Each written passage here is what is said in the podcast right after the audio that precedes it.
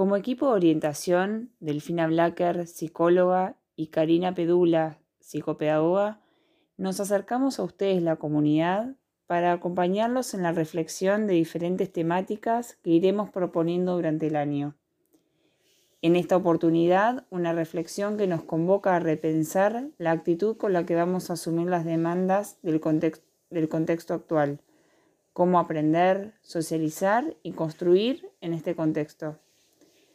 El 2020 fue un año que no vamos a olvidar, un quiebre en la dinámica de todos, en la rutina escolar y familiar, situación que requirió de cada uno estar dispuestos a generar cambios, a poner en juego nuestra creatividad y nuestra flexibilidad para adaptarnos y poder responder a todas las demandas que nos trajo lo inesperado y angustiante de esta situación, la pandemia.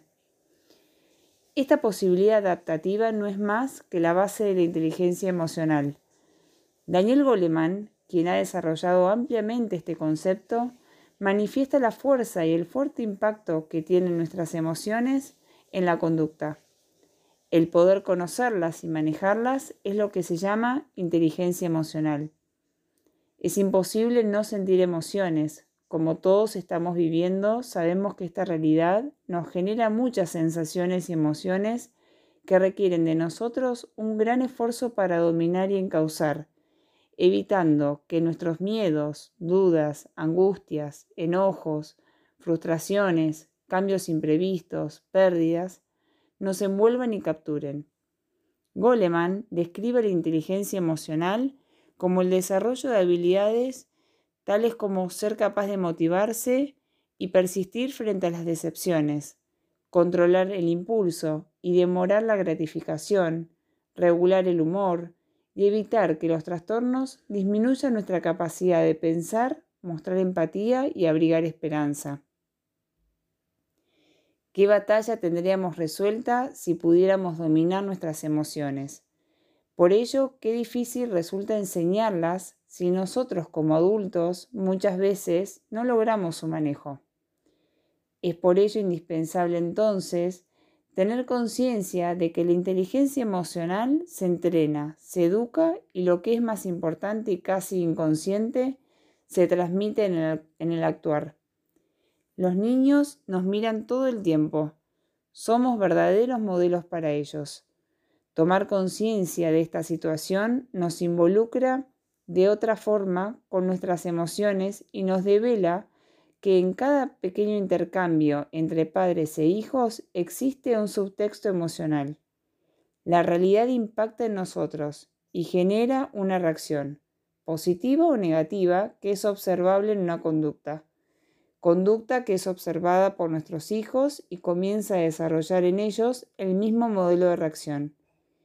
Es así importante repensar cómo nos posicionamos frente al desafiante momento actual, desde el miedo o desde la esperanza, desde el miedo paralizador, inhibidor, o desde el miedo que desarrolla cautela, previsión y anticipación. No se trata de negar la realidad ni querer en fantasías, pero no nos ayuda a sumergirnos en una acción inhibidora que nos limite más allá de las imposibilidades que ya la situación nos impone un miedo que sin dominio de la razón nos aleje de la esperanza necesaria para transitar esta situación. Por el contrario está la esperanza que nos plantea después un aprendizaje de cada vivencia. La elección de estas antípodas parece estar en nosotros, pero no siempre nuestra inteligencia emocional está bien desarrollada. Por eso lo primero es identificar nuestras emociones. Hablar de lo que siento es un primer paso para el manejo.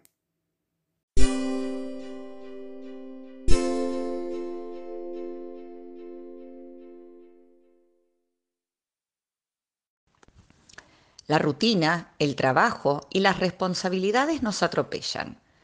Dar tiempo al diálogo interno permite empezar a conectarnos con lo que nos pasa, con nuestras emociones, Hacer un alto en nuestras rutinas y dar espacio para identificar las emociones es el primer paso para manejarlas. No puedo manejar algo que no sé. Esta primera práctica en nosotros es lo que luego podremos desplazar a nuestros hijos. fomentando en ellos este tiempo de pausa para identificar qué le pasa, qué siente, evitando que la emoción domine la acción y se manifieste en conductas que solo conducen a situaciones de mayor conflicto. Poner en palabras nuestro interior nos ayuda a organizar el pensamiento. Muchas veces no sabemos qué nos pasa hasta que lo ponemos en palabras. Y mismo al decirlo, lo escuchamos por primera vez. ¿Lo asentimos o no? Y lo volvemos a formular. Con un otro, este diálogo puede ser más enriquecedor, porque desde la fuera, la mirada de una emoción parece ser más clara. Entonces, entrenar el escucharnos es el punto de partida para evitar que las emociones nos invadan. El segundo paso es encontrar una compensación a esta emoción. Las emociones positivas, la alegría, la esperanza, el entusiasmo y la motivación son emociones que no requieren tanto de nosotros para ser abordadas. Las emociones negativas como el enojo, el dolor, la angustia, la incertidumbre y la inestabilidad, sí. No es posible transitarlas sin mecanismos de compensación que nos ayuden a no hundirnos en la negatividad que las define. Compensar una emoción es encontrar dentro de la situación alguna acción real que nos active y genere cierto alivio.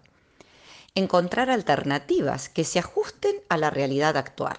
Ser creativos, activos y flexibles. De esta forma estamos educando en el pensamiento positivo. Pensamiento positivo no es pensamiento mágico o infantil. Cada situación que nos toca enfrentar tiene un lado positivo y un lado negativo.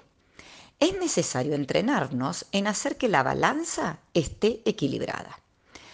Si lo que más pesa es el pensamiento negativo, viviremos con una sensación de mochila muy cargada en nuestra espalda. Viviremos con desesperanza. Si lo que pesa más es el pensamiento positivo, estaremos con el riesgo de creer que nada pasa con un pensamiento mágico que nos hace evitar la realidad. El equilibrio está de estas dos miradas es lo que nos hace adultos responsables y es desde allí que podremos educar en la misma línea. Lograr este desafío de reconocer nuestras emociones, encontrar compensación para las emociones negativas y lograr un equilibrio estable entre lo negativo y lo positivo de cada situación es tener resiliencia. Ser resiliente implica adaptarse a las circunstancias sin dejar que la adversidad nos haga perder nuestro eje. Para ser resilientes será necesario entonces no perder el foco, no desgastar nuestra energía frente a emergentes que parecen de gran impacto, pero que solo atienden a una base de relevancia menor. Esta situación actual imprevista, desafiante, cambiante, será factor de fortaleza en nuestras vidas, solo si no perdemos el foco en las prioridades. Son muchas las decisiones que tomamos a diario para acompañar estos momentos de cambios constantes.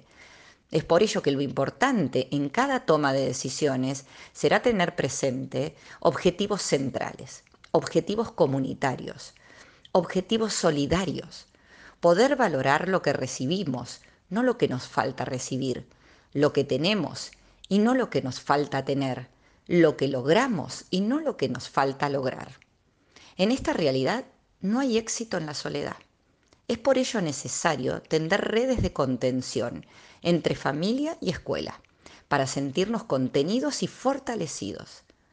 Aunar nuestro trabajo, donde el esfuerzo de todos esté en una misma dirección, el bienestar emocional y social de los niños, porque es solo desde esa base que se podrán construir aprendizajes duraderos, aprendizajes que estén anclados en experiencias emocionalmente positivas. Tener una mirada unificadora entre escuela y familia construye un ambiente de seguridad y de confianza. Esa seguridad y confianza que en un inicio es externa. A medida que el niño crece, se transforma en seguridad y confianza en uno mismo. La familia confía en la escuela, la escuela confía en la familia. Debemos ser un ambiente de confianza para el niño. es una construcción de todos.